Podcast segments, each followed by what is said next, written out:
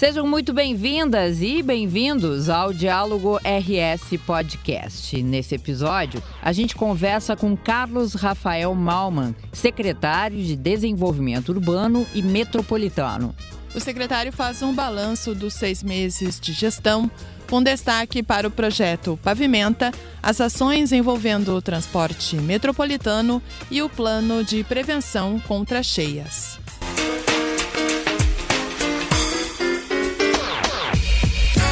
Secretário Malman, prazer em recebê-lo de volta aqui no nosso estúdio, tudo bem? Tudo bem, Nara. Uma satisfação grande a gente poder estar conversando novamente e falando um pouquinho mais sobre as ações da Secretaria de Desenvolvimento Urbano e Metropolitano.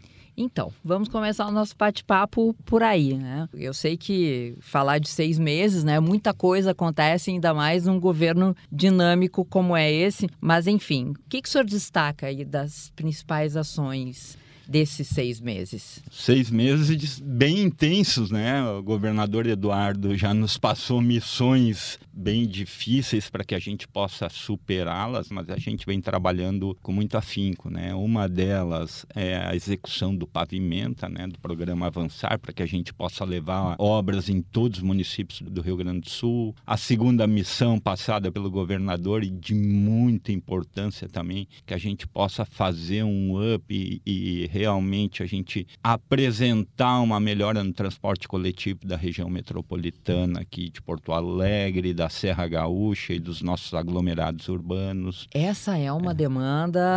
Isso é um checkmate, né, é, né, secretário? É uma demanda importante. Porque no mundo inteiro isso se discute, né? Há países, é. óbvio, que já conseguiram encontrar um, uma saída, mas é mesmo um. Mas é uma questão. Uh, nós um ainda... ponto que o Estado precisa mesmo atuar, né? Isso, e, e ainda ainda nós tivemos um desequilíbrio enorme no sistema em função ainda da pandemia, da pandemia. e não retornamos ao que éramos antes ainda. Então, o desequilíbrio está aí, a gente precisa encontrar o ponto de equilíbrio e também trazer um sistema com melhor qualidade para a população, né?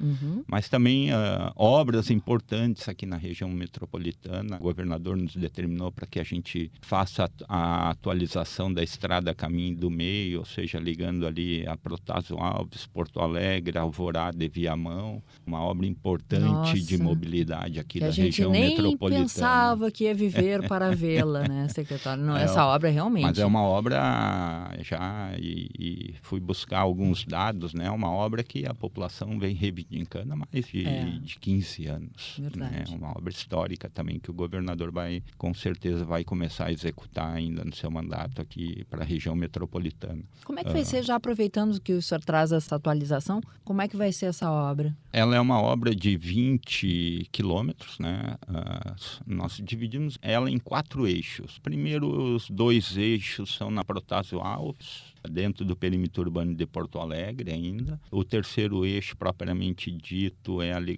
a, a divisa ali de Porto Alegre com Alvorada até RS 40 em Viamão a estrada propriamente dita, o caminho do meio, né? E o quarto trecho, 10 quilômetros, que liga a RS 040 até a Avenida Getúlio Vargas, pela Avenida Frederico Dil, em Alvorada. Isso é um então, ponto vai, nevrálgico vai, ali, né? Vai melhorar e melhorar muito a mobilidade urbana da região. A Metrópole tem estudos aí que essas obras, só no transporte coletivo, no horário de pico, vai diminuir em 20 minutos o tempo de deslocamento das pessoas. Então é, é uma obra importante aí que vai ajudar bastante aquela região ali. Excelente, excelente. E secretária, aproveitando que o senhor está destacando bem a questão do transporte metropolitano, quais as principais ações assim que vocês desenvolveram durante esse período de seis meses e o que está previsto também? Uma das principais solicitações do governador para nossa pasta para que a gente possa apresentar um novo modelo para a população, principalmente aqui da região metropolitana de Porto Alegre. Tanto é que transformou o transporte coletivo num projeto estratégico dirigido pelo gabinete do vice-governador por decreto, né? Então o vice-governador vem acompanhando sistematicamente esse trabalho.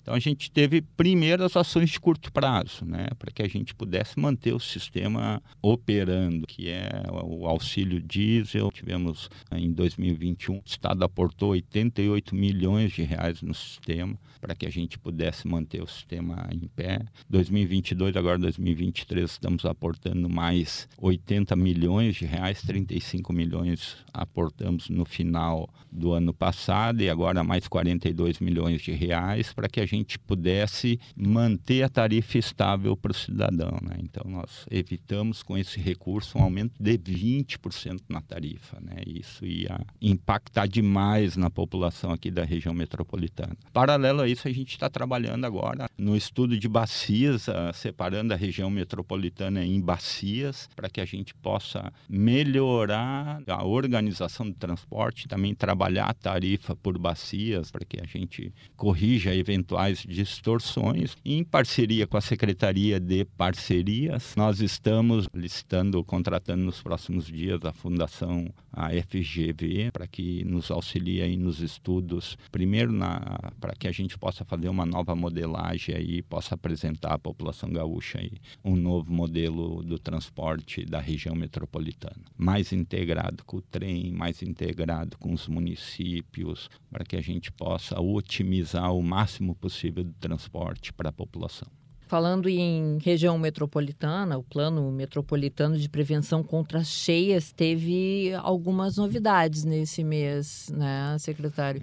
E a gente, isso é um assunto que está sempre no radar, né? Ver como a gente está sempre sujeito a ter um, uma chuvarada, depois tem uma seca. O nosso clima no Rio Grande do Sul é sempre, é sempre isso. Sempre né? nos extremos, né? Sempre, sempre. E aí, há algumas medidas aí que vocês vêm planejando? Quais são elas? Olha, Nara, já em, ainda em 2014, né, o, o, Estado recebeu um recurso do governo federal e nós estamos trabalhando em quatro bacias aqui da região metropolitana. Tá? A bacia do Rio dos Sinos, a bacia do Gravataí, a bacia do Arroio e Feijó em Alvorada e a bacia do Delta do Jacuí em Eldorado. Uhum. Então, a nossa visão é de a gente estruturar projetos executivos com a, as obras que devem ser realizadas para que a gente possa atuar em duas frentes. A primeira na contenção da cheia e a segunda também para que a gente possa fazer a reservação da água no momento da seca. Então a gente vem trabalhando aí nesses dois eixos. Uhum. Por exemplo, na bacia do Delta do Jacuí, na bacia do Arroio Feijó,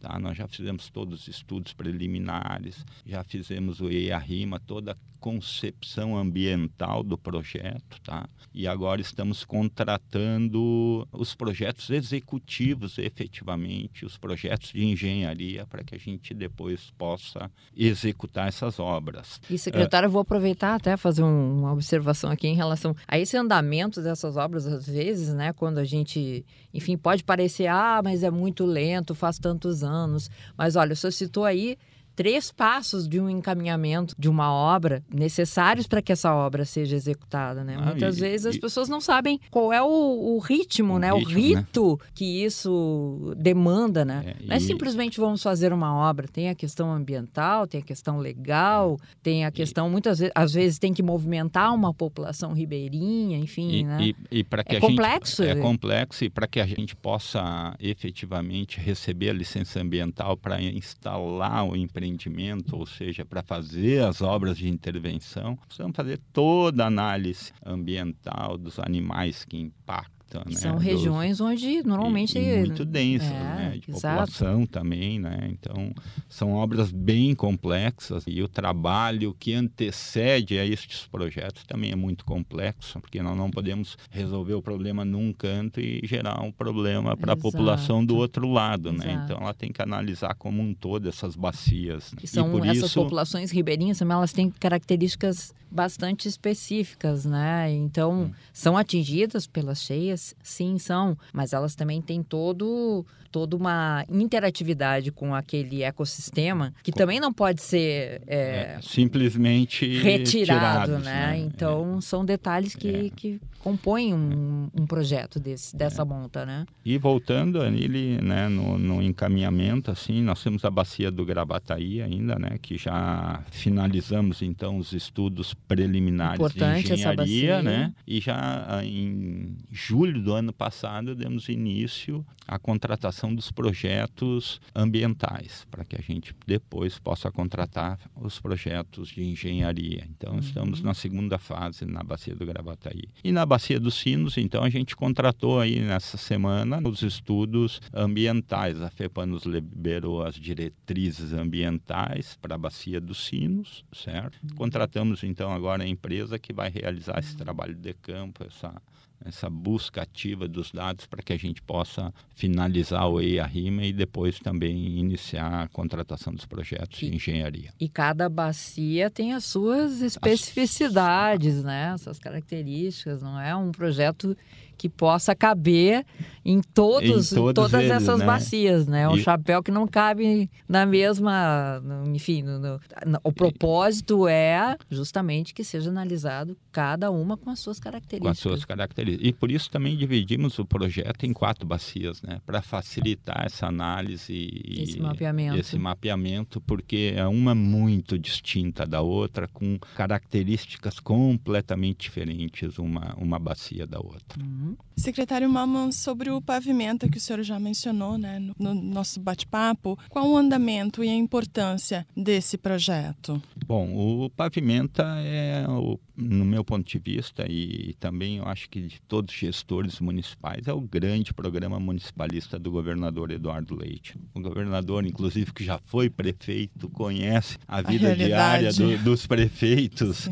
O Pavimenta hoje é um programa com amplo espectro, é saudado por todos os gestores municipais. Por quê? Porque ele é um programa é, em que o governo do estado aporta recursos para obras importantes nos municípios e obras essas decididas pela comunidade, pelo prefeito, sem a interferência do governo do estado. Né? Nós só ajudamos a executar as obras decididas pela comunidade. Então, são obras que trazem desenvolvimento para o turismo, obras de acesso a empresas, obras de pavimentação em bairros que nunca tiveram, que traz qualidade de vida, tira a população do convívio, da poeira, de toda essa questão e o risco de saúde, também, né, né secretário? Muitas vezes é. a questão de segurança é, traz é incrível que viária, muda né? a vida dessas comunidades, um, um acesso, parece uma obra pequena, não, é de uma importância é. Acesso, absurda, Acessos né? para escolas, Isso. acessos a postos saúde, né? É. Temos uh, ligações do centro da cidade a comunidades do interior. Então são mais diversas obras que estão assim, muito impacto social nos municípios é, gaúchos. Os acessos, né? os acessos municipais são grandes reivindicações dos gestores, né? Uma das metas do governador é zerar esse déficit, né, para que a gente possa entregar pelo menos a todas as cidades gaúchas com todo acesso pavimentado e poder ter todos igualdade de desenvolvimento. Eu ouvi o senhor falando numa entrevista que tem localidades aí que há mais de 20 anos esperavam por um acesso, né? Ah, tem, tem localidades. Eu, eu fui prefeito durante oito anos, né? Antes ainda do governador assumir, peguei ainda os dois primeiros anos do governador, mas o impacto deste programa. É, nós, o senhor é testemunha é, dessa minha história. Minha época né? de prefeito, nós vimos ah. ao governo do estado para lutar para que o governo não tirasse as poucas ações que tinham nos nossos hum. municípios. E o programa Avançar mudou completamente o perfil de parceria do governo do estado com os municípios, levando o governo do estado mais próximo dos prefeitos, executando as políticas públicas mais próximos da população. E como o governador gosta de dizer, não tem o gaúcho de Porto Alegre, o gaúcho de Pelotas e o gaúcho de Caxias. Não, somos todos gaúchos, né? Então as é. obras, a gente poder aplicar as obras em todos os municípios do Rio Grande, ela é, para mim, uma política pública de alto efeito de chegar a todos os municípios. Essa é a parte que eu ia lhe perguntar, né? O senhor teve lá do outro lado do balcão, né? Interessante isso. Do outro lado do balcão, agora do lado de cá, qual a importância de ser, como é que o senhor se sente sendo gestor, tendo disponível como ferramenta um pavimenta, né? Porque esse programa realmente ele é fantástico, né? Fantástico no que ele entrega e no que ele apresenta de, de resultado para essas pequenas comunidades, né?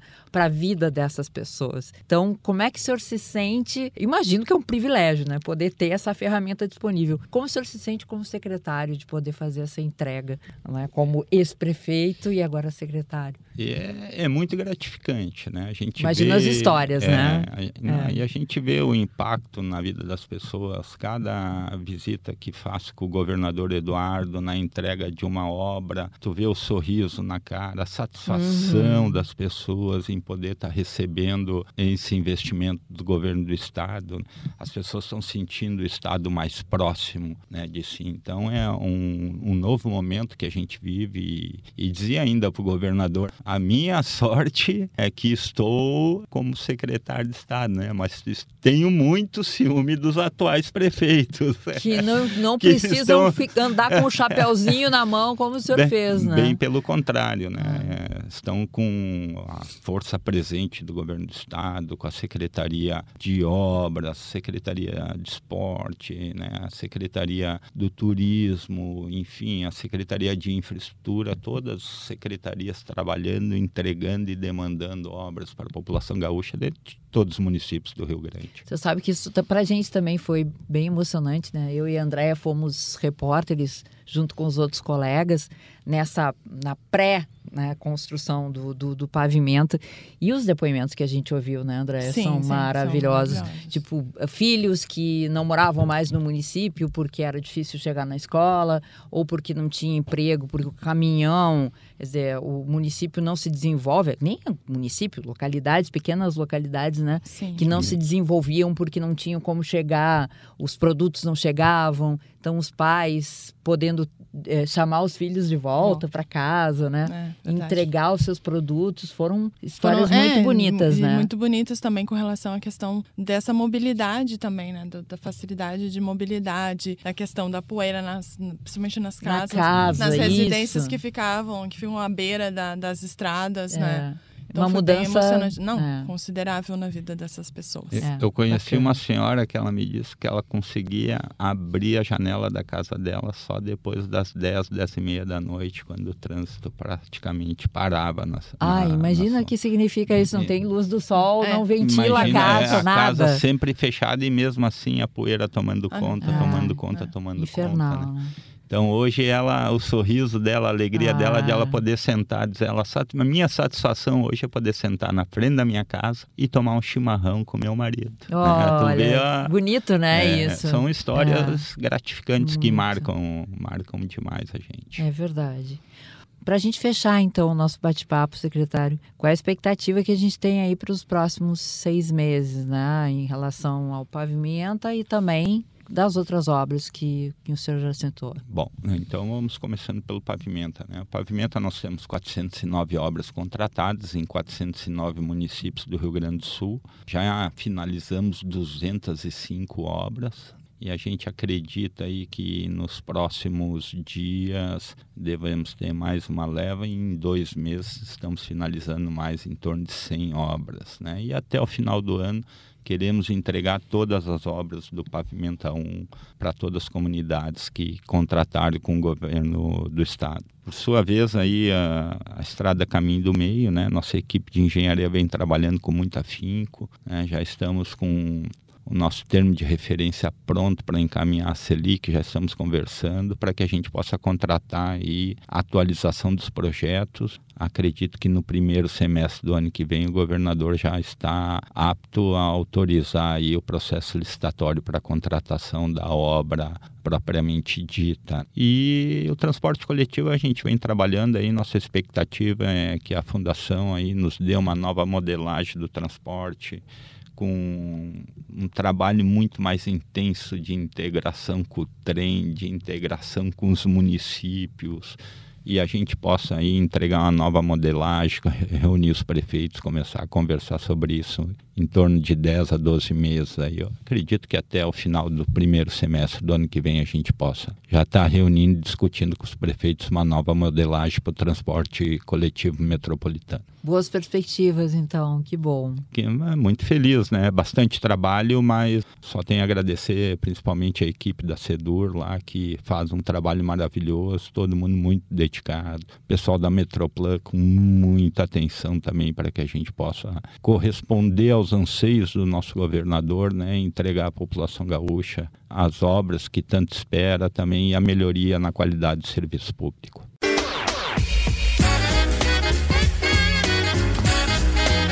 Diálogo RS Podcast fica por aqui. Eu sou Nara Sarmento. E eu, Andréa Martins. Esses e outros conteúdos estão disponíveis no portal de notícias e no canal do YouTube do Governo do Estado e nas plataformas do Spotify e Rádio Web. Um grande abraço a todos e até o próximo episódio.